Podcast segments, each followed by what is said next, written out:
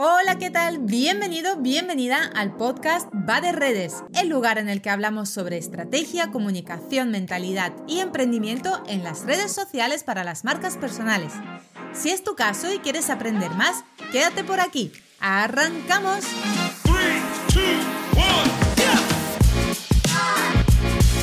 Hola, ¿qué tal? ¿Cómo estás? Este martes 11 de octubre, un día maravilloso soleado por aquí en Canarias, espero que tú también. ¿Cómo van tus proyectos? ¿Qué tal va ese emprendimiento? Cuéntame, por favor. Tú sabes que ya tienes el grupo en Telegram, tienes el enlace aquí en las notas del programa. Si todavía no has entrado para que entres y me digas en qué punto está tu proyecto, cómo lo estás viviendo, lo estás disfrutando, qué tal el tema de las redes, cómo llevas el posicionamiento de tu marca personal. Compárteme todas estas cosas, por favor, por favor. Y donde tú sabes que si yo te puedo ayudar o darte algún consejo, estás bienvenido, bienvenida de pedirlo y directamente soltarlo en Telegram. Bueno, voy al lío hoy. Ya ves que el episodio se llama Mis consejos para avanzar en tus proyectos y suena un poco egocéntrico, ¿no? De decir, ¿y quién eres tú para ir dando consejos por ahí? Pensará alguien que está al otro lado, no sé si tú u otro. Bueno, y con razón. Si no me conoces, no sabes cuál ha sido mi trayectoria y teniendo en cuenta que no soy mundialmente famosa todavía, es lógico que te hagas esta pregunta. Te cuento, soy una emprendedora que arrancó hace casi tres años con el negocio, estoy a punto de cumplir los tres años. Soy una empresaria que se equivocó, que cambió de negocio, pivotó, no escuchó consejos, siguió sus sueños, la cagó, aprendió, volvió a cagarla, volvió a aprender y así pues nada, ahora estoy en un punto con un nuevo nicho, con una nueva línea de productos y la verdad es que todo esto está creciendo de una forma muy, muy buena y por fin puedo decir que sana y feliz. Mira que he tardado tiempo en aprender algunas cositas, ¿eh? Pero bueno, no pasa nada, lo importante es llegar al punto. Los consejos que te voy a dar hoy van muy enfocados en cómo hacer crecer tanto tus proyectos como tus redes, como tu marca personal. Una de las primeras tareas que deberías hacer, y ya lo sabes, después de trabajarte la mentalidad y todo la base del negocio, es aprender a delegar. Te cuento por qué. Si algo me enseñaron los hoteles, y he estado 14 años en los hoteles, trabajo en equipo, liderazgo, he sido jefa de varios departamentos y toda la parte de gestión de equipos, era que si tú quieres tener un buen negocio que vaya creciendo, Incluso aunque no vaya creciendo, simplemente ir ofreciendo nuevos productos, nuevos servicios, tu equipo tiene que crecer. Y es que es así. Aquí me he encontrado con dos tipos de clientes. Los clientes que tienen miedo a delegar porque son muy perfeccionistas, ¿te suena? Y viven con el pensamiento de que como yo no lo va a hacer nadie, como yo nadie va a tratar a mis clientes, como yo nadie va a redactar mis correos, como yo, nadie va a gestionar mis redes. Y luego están los clientes que sí quieren delegar, pero económicamente no pueden. Bueno, y están los que pueden permitírselo, delegan y les sale bien o les sale mal, pero vamos, esos son los que mejor viven, ya te lo digo yo, porque delegar es una maravilla. Si tú eres de los perfeccionistas y necesitas delegar tus redes, te toca trabajarte ese perfeccionismo. Yo he aprendido que nos ponemos, nos escondemos más bien detrás de esa palabra perfeccionismo y lo hacemos porque sufrimos esa necesidad de tener el control de todo. Y el control de todo del perfeccionismo suele venir por el qué dirán. Entonces, cuando somos tan perfeccionistas es porque nos importa normalmente que, ojo, a lo mejor alguien no es así. Digo lo que he aprendido yo y según mi experiencia en todo esto. Cuando somos tan perfeccionistas es por el qué dirán, porque vivimos mucho de la opinión de los demás. Entonces, aquí hay que buscarse a un coach, un psicólogo, lo que tú quieras, pero esa parte del qué dirán y el perfeccionismo hay que empezar a reducirla para poder tener un equipo sano. Cuando delegas tareas, te conviertes en un líder y te toca ejercer liderazgo. Y aquí quiero que reflexiones. ¿Qué clase de líder quieres ser para tu equipo? Porque contratar a alguien que te lleve las redes no es simplemente tener a un autónomo allí para algo, esa persona se convierte en parte de tu equipo. ¿Quieres ser el típico jefe que ahoga con excesivo control, enmascarado por el perfeccionismo, a sus empleados?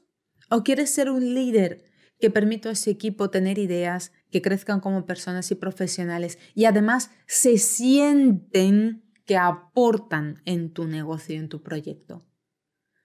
Cuando vayas a contratar a alguien para que te lleve las redes, plantéatelo. Por ejemplo, te toca delegar tus redes. Hay formas en las que puedes crear procesos de trabajo para supervisar el trabajo sin afectar ni volver loca a la persona que está al otro lado. Ya sea compartiendo un drive, donde yo, por ejemplo, lo hago con, una de mis eh, chicas. Ella redacta los textos y yo simplemente entro y los reviso. Si quiero hacer algún cambio, lo hago sobre la marcha y cuando ya esté todo hecho, le digo, José, todo hecho, estupendo. Y le apunto los cambios que he hecho para que ella luego los tenga en cuenta para cuando traduce los textos en inglés. Y ya está. Si hay algo en Canva que no me gusta, entro con la diseñadora y le digo, Gaby, pasa esto, mira, eh, he tocado esto, he hecho esto. Estupendo. Pero no vuelvo loca a la persona que está al otro lado echándole para atrás todo, todo, todo, en todo momento. Hay formas y luego están los protocolos. Por Dios, es muy importante cuando tienes equipo tener protocolos bien definidos. Por el otro lado, los que sí quieren delegar, pero tienen claro que para crecer tienen que delegar y no tienen recursos, ya lo he dicho en el podcast, eh, todo es tiempo, dinero suerte. Si no tienes el dinero para pagarle a alguien, invierte en tiempo. Oh, Diana, pero el tiempo también es limitado, tenemos todos 24 horas. Pues claro que sí, pero por eso también es muy importante priorizar y toda la parte de productividad, planificación y organización en los negocios. Porque cuando tenemos que pagar con nuestro tiempo como moneda de cambio, debemos aprender a priorizar aquellas acciones que más nos acercan a los objetivos.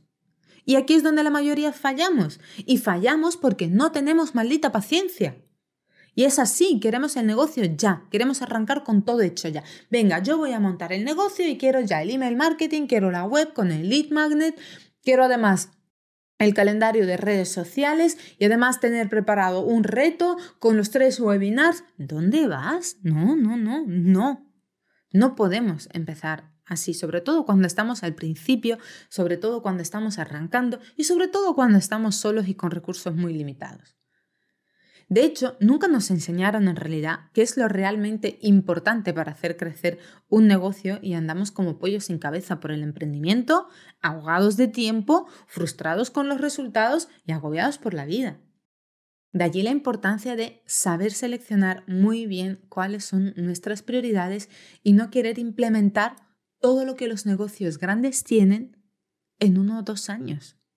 Sí, y hablo de años, no de meses. Ojo. Cometemos el error de fijarnos en cómo lo hacen los referentes y querer replicar sus pasos. Y está bien, pero si alguien lleva siete o diez años haciendo lo que está haciendo, piensa, ha tenido diez años para crear una estrategia de email marketing, para crear sus contenidos de redes, para crear la estrategia de monetización de su marca personal, para trabajar lanzamientos, para masterizar todos sus productos o servicios. Esa persona lleva 10 años haciendo esto cada día. Y nosotros que llevamos 1, 2, 3 años, queremos tener todo lo que ellos tienen. No. Está bien fijarse en el referente para ver qué pasos ha dado en qué momento los ha dado y cómo ha ido incorporando diferentes productos, servicios, estrategias al negocio, porque no se puede incorporar todo de golpe si no se tienen los recursos necesarios. Ahora tú me dices, ya yo tengo miles de euros para invertir en el negocio, pues venga, paga, cógete un equipo, contrátate al programador de la web, contrátate al que te haga los copies, contrátate al que te haga los embudos con la estrategia de email marketing, contrátate el social media con el community, estupendo. Pero si no los tienes, ten paciencia. Esto va lento, no pasa nada. El emprendimiento va creciendo según va creciendo tu mentalidad y tus recursos. Y está bien, y en cada momento del emprendimiento puedes ir involucrando algo nuevo. Venga, pues al principio, por falta de recursos, voy a tirar mano de las redes para tener presencia digital, pero teniendo claro que en algún momento, cuando me sea posible, tengo que abrir la web, porque si me cierran las redes, se me va el chiringuito abajo. Vale, pues siguiente, primero empiezo por las redes, vale. Pues ahora voy a buscar la forma de hacer mi web. Venga, ya tengo hecha la web. Cuando tenga hecha la web, ¿cómo puedo enlazar todo esto con una estrategia de email marketing? Y así poco a poco. No pretendas tener absolutamente todo en tres meses. Y sobre todo si no tienes los recursos y tienes que hacerte las cosas tú. Paso a paso y con paciencia. Búscate formas de hacer intercambio de servicios o de, coger gente en prácticas, de enseñarles o tirar como tiro yo de familia. Yo tiro de mi hermano. Es verdad que le pago, pero también es verdad que me hace algunas cosas de más, como favor y como ayuda y como aporte a mi emprendimiento.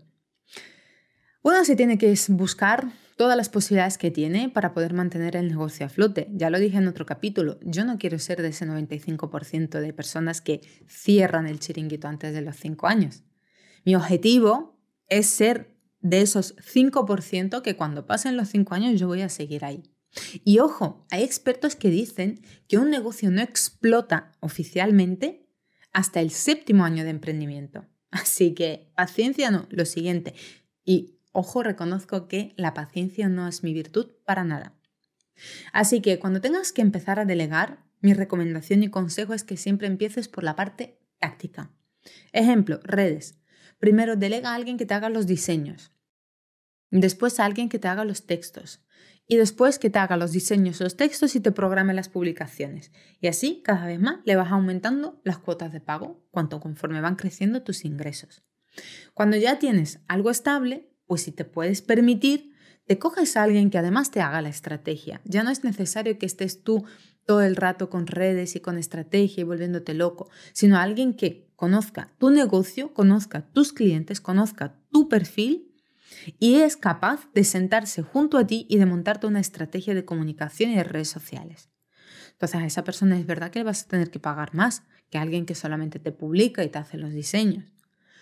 Está bien, pero se supone que estás en este punto porque ya has crecido, ya tienes más ingresos y te lo puedes permitir. Ahora bien, lo importante de, delegar es siempre hacerlo desde el control. Cuando vas a delegar una parte de tu negocio, debes supervisarla. Eres el dueño. Eres el que se ha dejado el sudor y lágrimas en este emprendimiento. Esto significa que como mínimo debes entender aquello que delegas. No ser experto, no, pero sí tener una idea base. Porque es imposible que puedas supervisar y dar directrices a un asistente virtual si no tienes ni idea de lo que hacen los asistentes virtuales, o de un diseñador si no tienes ni idea de cómo funciona el tema del diseño básico, básico. No estamos hablando de cosas avanzadas. Así que tómate tu tiempo, piensa que el negocio crece conforme vas creciendo tú y permítete el lujo de ponerte objetivos normales, alcanzables, que no te frustren y no te agobien. Y te dejo aquí con esta super mega reflexión de hoy. Nos vemos mañana, nos escuchamos con otro nuevo episodio. Cuéntame en qué punto estás con tu negocio, por favor, me encantaría saberlo. El enlace lo tienes aquí en las notas del programa para entrar en mi grupo de Telegram y contarme. De momento, un besazo y hasta mañana. Nada más y nada menos por hoy. Gracias por estar al otro lado y si te ha gustado, dale 5 estrellas al podcast para ayudarme a crear más contenido como este. Nos vemos también en Instagram donde puedes encontrarme como arroba hola Diana Marín. Un besazo enorme, hasta mañana, chao chao.